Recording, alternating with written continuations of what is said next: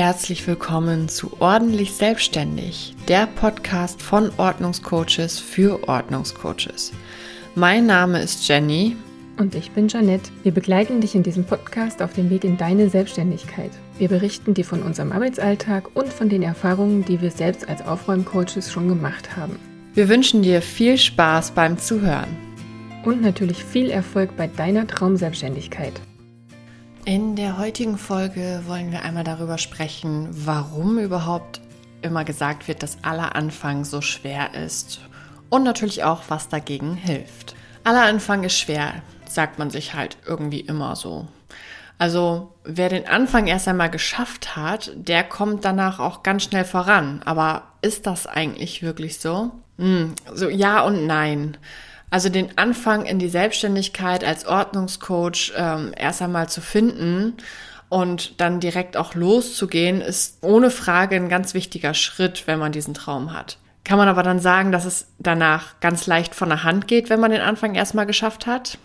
Also da möchte ich ganz ehrlich zu dir sein. Nein, tut es nicht. Eine Selbstständigkeit geht nie nur leicht von der Hand, so dass man das mal eben aus dem Ärmel schütteln kann oder so ja, es macht Spaß und ja, man kann einfach das machen, was man liebt und das jeden Tag. Was man aber nicht vergessen darf, ist, dass nicht alle Aufgaben immer nur Spaß machen. Es gibt halt auch einfach mal Themen in einer Selbstständigkeit, die gemacht werden müssen, abseits vom eigentlichen Ordnungsschaffen beim Kunden die vielleicht nicht ganz so viel Spaß machen, aber trotzdem erledigt werden müssen. Nichtsdestotrotz ist es so, dass man erst einmal überhaupt den Anfang schaffen muss, damit es also damit man überhaupt ins Tun kommt und ja, einfach diesen Start auch endlich wagt. Denn wo und wie sollte man denn am besten starten? Welche Wege geht man da am besten? So von dieser riesigen To-Do-Liste mit gefühlten 10.000 Aufgaben, die man erledigen muss. Welche davon sind denn wichtig? Mit welchen sollte man anfangen? Und was darf man auf gar keinen Fall vergessen? Das sind alles so Fragen, die wahrscheinlich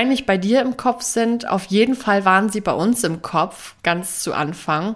Wir haben heute auf jeden Fall drei Gründe für dich mit im Gepäck, warum der Anfang vielleicht etwas erschwert ist. Einfach um dir das mal deutlich zu machen, denn der Schlüssel ist, sich Dinge ins Bewusstsein hervorzuholen, damit man weiß, was man denkt und wieso man in einigen Situationen handelt, wie man eben handelt. Erst wenn man wirklich weiß, was man denkt und wie man handelt, also wenn das im Bewusstsein ist, dann hat man auch die Macht darüber, diese Dinge ändern zu können. Das ist eben nicht nur bei der Arbeit mit den Kunden so. Also wenn du mit deinen Kunden arbeitest, wirst du das mit denen mit Sicherheit auch so machen, wenn es um Routinenbildung oder so geht, wenn es um schlechte Angewohnheiten geht, dass du dem Kunden erstmal bewusst machst oder dass der Kunde sich erstmal ins Bewusstsein holen muss, welche schlechten Routinen er überhaupt hat.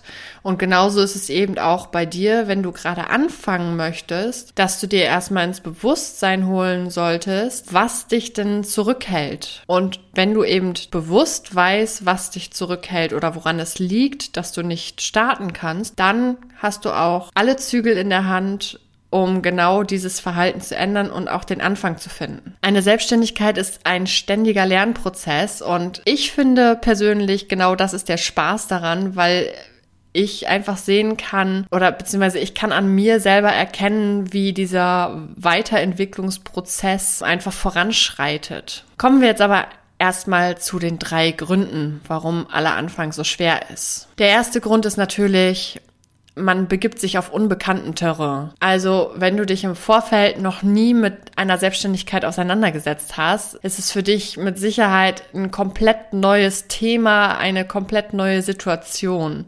Also wie anfangs schon gesagt, ne, es gibt einfach viele unbekannte Punkte auf deiner To-Do-Liste und Vielleicht sind da sogar auch Aufgaben auf der Liste, von denen du überhaupt noch gar nicht weißt, wie du sie umsetzen sollst. Oder Aufgaben auf der, deiner Liste, von denen du noch gar nicht weißt, dass sie überhaupt auf deiner Liste gehören. Und genau das ist eben der Punkt, der Angst macht wenn man etwas machen muss, von dem man nicht weiß, wie es geht und ja, auf was man da wirklich achten sollte, dann ist das ein großer Schritt aus der eigenen Komfortzone raus. Und diesen Schritt zu wagen, der ist vielleicht anfangs ein bisschen unbequem. Also zumindest anfangs. Schließlich ist die Komfortzone ja eigentlich ganz gemütlich und fühlt sich sicher an. Deswegen heißt es ja auch Komfortzone. Aber eine Sache möchten wir dir unbedingt verraten. Den Schritt aus der Komfortzone herauszuwagen, das kann echt süchtig machen. Das hat wirklich Sucht, Suchtpotenzial. Warum ist das so? Also, ich weiß nicht, mit Sicherheit hast du schon mal Sport gemacht. Ähm, es ist ähnlich wie beim Sport. Anfangs ist es unbequem und man hat nicht so wirklich Lust und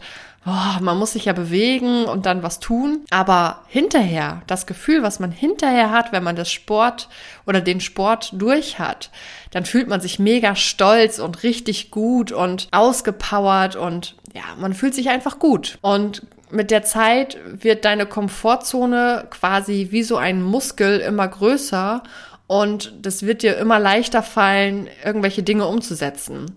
Also beim Sport ist es halt so, dass man mit der Zeit einfach mehr schafft, dass man vielleicht anfangs nur beim Joggen vier Minuten joggen konnte und dann später kann man zehn Minuten joggen und so weiter und so fort. Also man entwickelt sich einfach weiter und genauso ist es eben auch bei der Komfortzone im Bereich der Selbstständigkeit. Sie wird so nach und nach immer größer, je mehr du da rausgehst und man kann das quasi trainieren und es ist einfach ein Suchtpotenzial da. Der zweite Grund ist, dass anfänglich natürlich viele Entscheidungen getroffen werden müssen wo fange ich an? Was habe ich alles zu tun? Woran muss ich unbedingt denken? Also diese ganzen Entscheidungen, die da auf einen warten, gerade zu Beginn, das kann einen schon ziemlich umhauen. Und Entscheidungen zu treffen beinhaltet natürlich auch die Gefahr, dass man falsche Entscheidungen treffen kann. Und wir haben vielleicht in der Vergangenheit gelernt, aus falschen Entscheidungen können auch negative Konsequenzen resultieren. Und genau davor haben wir Angst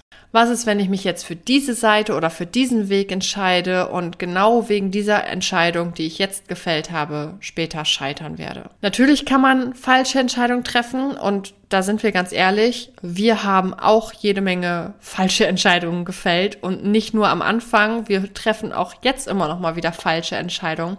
Aber hey, so what? Eine No-Fehler-Kultur oder kein Fehler-Kultur ist eher schädlich für dich und auch für dein Mindset. Es ist wichtig, dass du dir erlaubst, Fehler zu machen, denn zwei Punkte sind ganz wichtig oder resultieren daraus. Erstens, du lernst aus diesen Fehlern und machst das in Zukunft genau anders und richtig.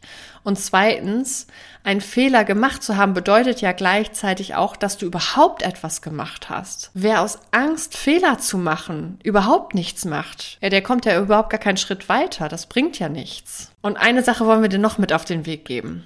Keine Entscheidung zu fällen ist auch eine Entscheidung, nämlich die Entscheidung, nichts zu tun. Und der dritte Punkt ist die Angst vor der Zukunft. Die Angst davor, nicht zu wissen, was passieren wird. Also wird man vielleicht scheitern und wenn ja, was mache ich denn dann, wenn ich scheitere?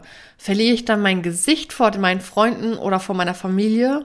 Lande ich vielleicht sogar unter der Brücke, weil ich dann alles auf eine Karte gesetzt habe und keinen Job mehr habe? Also wenn du genau solche Fragen im Kopf hast und dich darin wiedererkennst, sei dir gesagt, solche Gedanken sind uns durchaus auch durch den Kopf gegangen. Natürlich hat man Angst davor zu scheitern. Natürlich hat man Gedanken im Kopf, was ist, wenn wir nicht erfolgreich sind? Was ist, wenn wir keine Kunden finden und keiner unsere Dienstleistung bucht? Was machen wir dann? Das ist völlig normal, dass solche Fragen im Kopf sind. Also diese vermeintliche Sicherheit, die man aus dem Angestelltenverhältnis heraus kennt, so dieses ich bin mal krank, aber es fließt trotzdem Geld oder es kommt halt einfach beständig jeden Monat mein Geld und mein mein Job ist vermeintlich sicher. Natürlich kann man da auch mal gekündigt werden und muss sich dann vielleicht einen neuen Job suchen, aber die Sicherheit ist da ja viel viel mehr gegeben als wenn man in eine Selbstständigkeit hier reingeht. Wenn man dann mal krank ist, dann fließt eben kein Geld, beziehungsweise vielleicht nicht so viel, wenn man noch ein paar passive Einnahmen hat. Und es ist doch nur menschlich, dass man sich einen Kopf darum macht,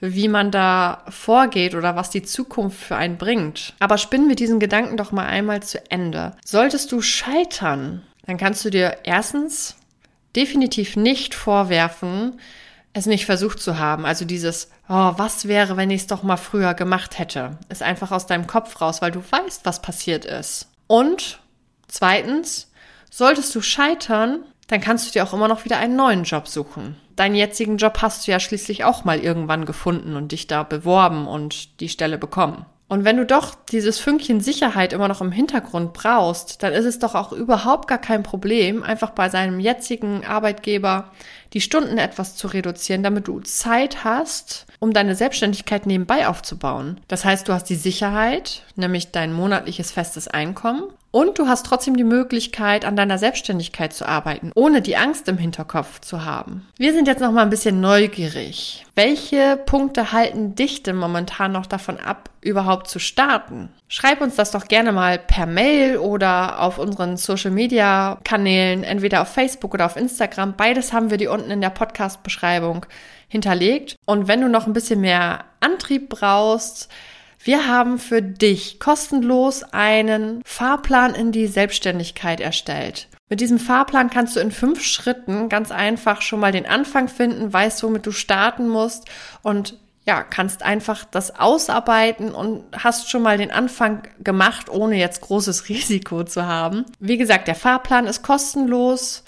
Und du kannst ihn dir ganz einfach herunterladen. Wir haben dir den Link zu dem Fahrplan unten in der Podcast-Beschreibung reingesetzt. Einfach draufklicken, anmelden und dann wird dir der Fahrplan auch direkt zugeschickt. Und wenn du dann noch weitere Unterstützung haben möchtest, noch einmal der Hinweis auf unseren Online-Kurs. Wir sind natürlich dann auch gerne für dich da und begleiten dich im unserem Online-Kurs oder auch in unserem Präsenzseminar auf deinem Weg dahin, dich als Aufräumcoach selbstständig zu machen. Da haben wir wirklich all unser Wissen zusammengepackt, all unsere Erfahrungen in einem Kurs zusammengepackt, was die Selbstständigkeit angeht, was die Arbeit mit den Kunden angeht, was das Thema Ordnung angeht, wie man das bei dem Kunden machen kann, wie man überhaupt an Kunden kommt und so weiter und so fort. Also, wenn du den Entschluss gefasst hast und unbedingt als Aufräumcoach selbstständig sein möchtest, dann lad dir doch einfach mal den Fahrplan in die Selbstständigkeit herunter. Wie gesagt, der ist kostenlos. Und wenn du noch weitergehen möchtest, helfen wir dir natürlich auch in unseren Seminaren und Kursen dabei.